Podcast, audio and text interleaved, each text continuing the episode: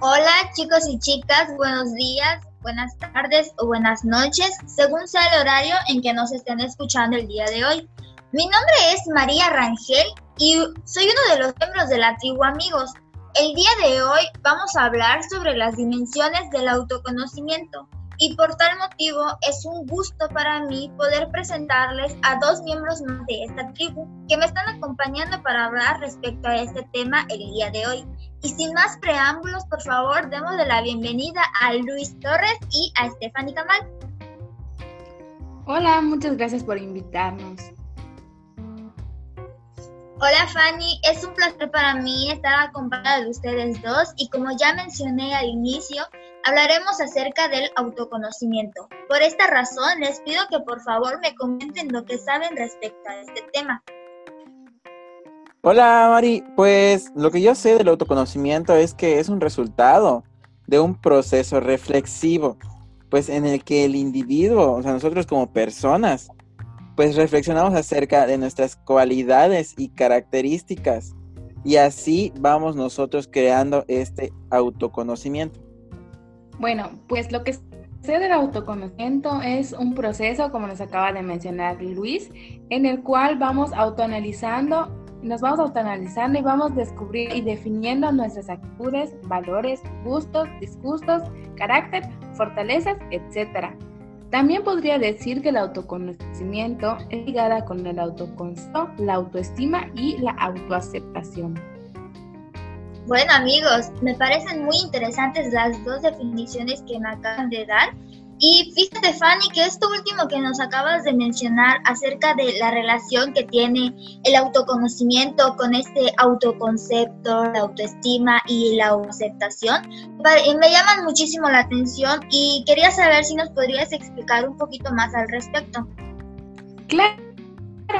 Es que a través del autoconcepto vamos identificando y conociendo aquellos rasgos que nos caracterizan en el ámbito personal, emocional, físico, social y académico, y de ahí formamos el concepto de cómo nos definimos. Al tener nuestro autoconcepto, entra la autoestima, porque dependiendo de nuestro resultado, el nivel de autoestima puede variar. Es decir, Quizá como resultado sea de que poseemos varias habilidades, cualidades o destrezas, entonces nuestra autoestima será alta, pero cuando identificamos que hay alguna característica que quizá no poseo y me gustaría tener, es nuestra autoestima va bajando.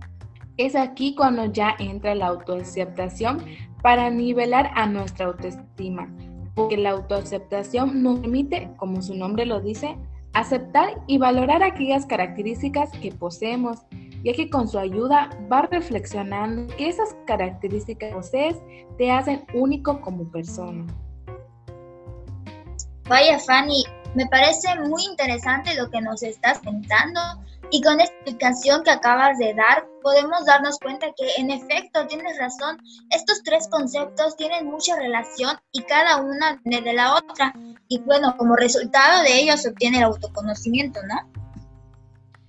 Sí, bueno, ahora que comentaba esto Stephanie, pues me acordé de algo, ¿no? Algo muy interesante que una vez te estaba leyendo un artículo acerca del autoconocimiento y comentaba que pues este va cambiando con el paso del tiempo, porque hoy, así como hoy puedo tener una cualidad o no tenerla, dentro de tres o cuatro años va a cambiar, porque puede que obtenga la cualidad que no tenía o que en su momento la pierda por no practicarla. Entonces, pues no debemos permitir que nuestra autoestima baje porque no tengamos una una cualidad o una habilidad, sino que nos debemos de esforzar y debemos de trabajar en poseer esas, esas habilidades y características que deseamos tener. Claro, me, parece bien lo que comentas, pero ¿nos podrías explicar un poco más? ¿Nos podrías mencionar algún ejemplo para que los amigos que nos escuchan tengan una, tengan una idea más clara acerca de lo que nos estás comentando? Sí, sí, sí, por supuesto. Mira, es que, bueno, yo desde que era muy pequeño, pues me daban muchos nervios el hablar en público. Siendo muy sinceros, hasta el día de hoy me siguen dando algunos nervios. Pero pues esa es una habilidad que se puede ir trabajando y yo así lo hice. Desde muy pequeño pues empecé a trabajar igual esa parte del hablar en público y todo para que se vaya, vaya perdiendo esos miedos y también a aprender a desarrollarme de una forma correcta. Y entonces ya a esta edad que tengo, ya a mis 20 años, ya te podría decir que el hablar en público ya no es tanto un problema para mí, sino que ya voy desarrollando esa habilidad. Claro, aún tengo mucho que aprender, pero esto es un ejemplo de cómo esta habilidad la fui desarrollando con el paso del tiempo. A partir de esto que acaba de mencionar Luis, podríamos decir que cuanto a los beneficios del se encuentra que a través de ella vamos conociendo aquellas habilidades, destrezas, cualidades que nos caracterizan e ir trabajando en las áreas en las que tenemos dificultades, así como acaba de mencionar él, quizás tenía un poco de pena, tenía un poco de miedo a hablar en público y fue trabajando en, ese, en esa habilidad para ir mejorando. También se encuentra de que podemos aprovechar y utilizar nuestras fortalezas e identificar y controlar nuestras emociones.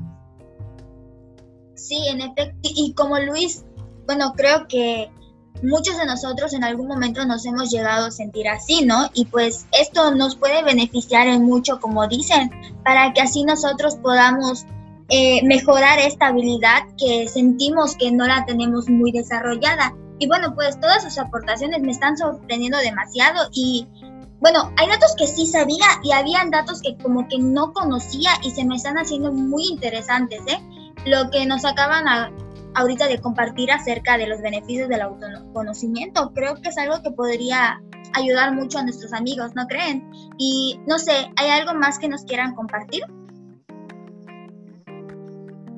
Sí, pues como ya se ha mencionado, ¿no? Si al realizar tu autoanálisis descubres que no posees ninguna habilidad, no te desanimes.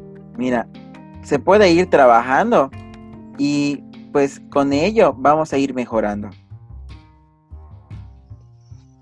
Sí, claro, y así también que no olvide la importancia y los beneficios del autoconocimiento, porque con ayuda de esta podremos alcanzar nuestros objetivos y metas planteadas en un futuro.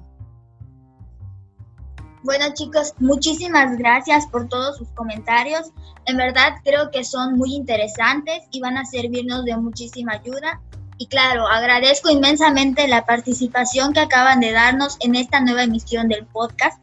Y bueno, querido público, amigos y tribu que nos escuchan, me despido de ustedes, pero antes les invito a visitar nuestras redes sociales. Recuerden que en el Facebook estamos como Proyecto Amigos, en Instagram, TikTok y YouTube nos encontramos como Tribu Amish con la X y en el blog, pues estamos como Proyecto Amigos 2020. Muchísimas gracias por escucharnos el día de hoy y hasta la próxima.